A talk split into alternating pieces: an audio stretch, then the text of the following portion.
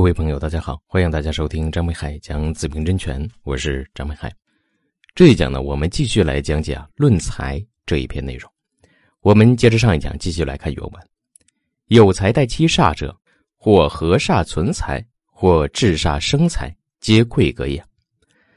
那么这句话当中呢，所描述的这个组合关系啊，财带煞来克身啊，在前文当中呢，为大家讲过吉神和凶神的概念，煞呢是为凶神的。财资煞来克身，自然呢是不好的，是不吉的。那么这个时候我们怎么来处理呢？对吧？那么对于煞来说，我们有两种方法。第一种方法呢就是合煞，第二种方法呢就是制煞。那么合煞我们很好理解啊，比如说庚金为煞的话，那遇乙木啊，乙庚作合，那煞呢它的煞气啊就不能克身了。制煞呢指的是什么？比如说庚金为煞，那遇丙火的时候啊，或遇丁火的时候。那丙火克庚金，起到一个制煞的作用。那么大家可能会想啊，说这个如果庚金为煞，那么土自然就为财星啊，所以遇火的时候，那么这个容易产生火生土，土生金啊，变成了呃这个食神来生财，财来生煞啊，接续相生，变成了又助了煞的力量。所以我们考虑制煞这个问题的时候，必然要把组合关系考虑进来。也就是说，位置关系啊，煞和食神之间必须是紧邻的，这样呢才能起到制煞的作用啊。或者说呢，煞财和食神之间呢，他们不能构成相生的关系啊，否则呢，食神就治不了煞啊。皆贵格也啊，像这样的组合啊，有这样的关系的话，那么都为贵格。这就为什么叫贵格？叫煞可用啊，煞为凶神，但因为受制受合，导致煞可用啊。如毛状元命啊，这是举了个例子啊。年柱是乙酉，月柱是庚辰，日柱是甲午，时柱是戊辰啊，这样一个四柱。日元甲木生在辰月啊，这个是有气的，呃，那属于偏弱啊。那这个时候呢，在月干上突出庚金，那庚金来克甲木，而且庚金下面坐着尘土，那尘土呢和年之上的酉金呢又辰酉相合。那可以见得呢，四柱当中啊，财生煞的这个能力啊，这个力量还是非常强的。那我们再来看日支哈，日支是午火，时支呢是尘土，时干呢是戊土。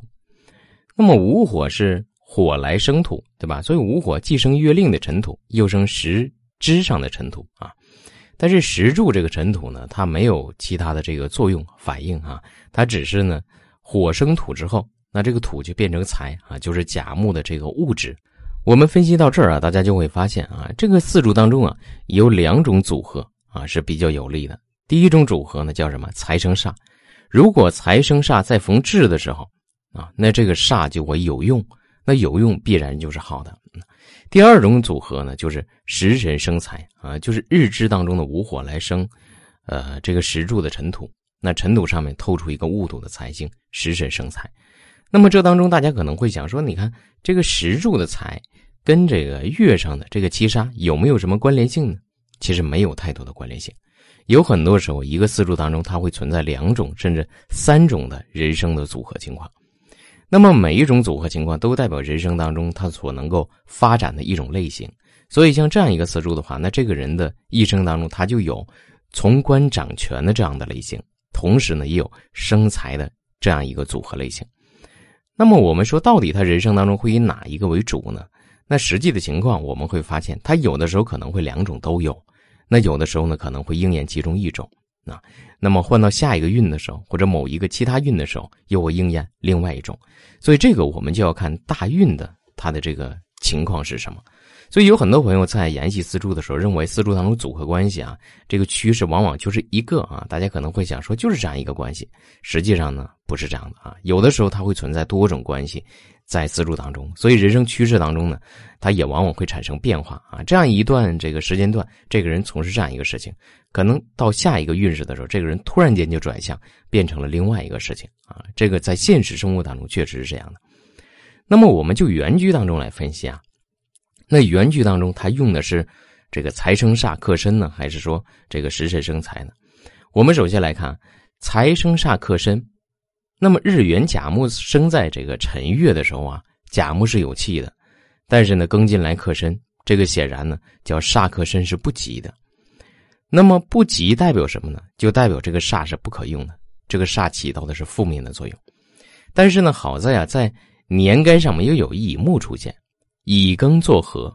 那乙庚作合的时候，这个乙木就会合住庚金，那么这个劫财星叫劫财合煞，使煞呢不能够产生凶性。那么煞不能产生凶性，那这里面这个合煞就叫做化煞为权啊。所以呢，财生煞，尘土生庚金，财生煞，生出来的是什么？不是危险，不是灾祸，而是权力啊！就是因为有乙木作合。那我们再来看时支啊，实质当中呢是。午火生尘土，天干透出一个戊土，而这个戊土在时干上是独立的，就是甲木的财星。所以这个人生趋势当中还有另外一个组合，它也会应验。应验的是什么？就是时时生财，说明这个人一生当中他的生活条件也会很好。所以这个人呢，我们总体分析下来就是既有权又有什么，又有条件啊，他属于比较典型的富贵命了啊。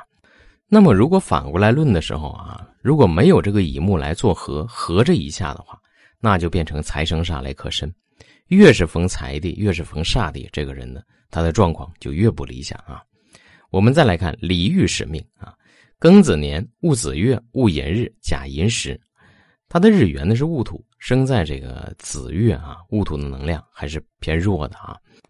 在月干上呢有戊土出现啊，在年干上有庚金出现，呃，年干的下面呢坐着一个尘土啊，这个年支是尘土。这个四柱当中呢，有个很典型的问题，就是日元的这个戊土旁边呢，挨着甲木的七煞克身啊，而且呢，这个戊土下面坐着一个寅木，那么月令的子水呢，又来生这个寅木啊，那这个时候变成财生煞来克身，那么这个就是一个比较危险的一个状况了，这就不好。但是呢，在年干上透出一个庚金，我们从位置关系这个角度来讲，庚金实际上在原句当中它是不能制甲木的。但是呢，逢大运能够把庚金引动的时候，那庚金制约甲木，这就产生了食神制煞的效果。那么食神制煞，那这个人一生当中啊就要有所发展。这样的组合呢，我们就会称为叫制煞生财的组合啊。你看，把煞制住了，这叫化煞为权。那化煞为权，自然也留住了财。那否则的话，没有。制的时候就变成财生煞来克身，那么因财致祸啊，他们区别还是非常明显的。好，这一讲的内容就为大家分享到这里，感谢大家的收听，欢迎大家持续关注，谢谢大家。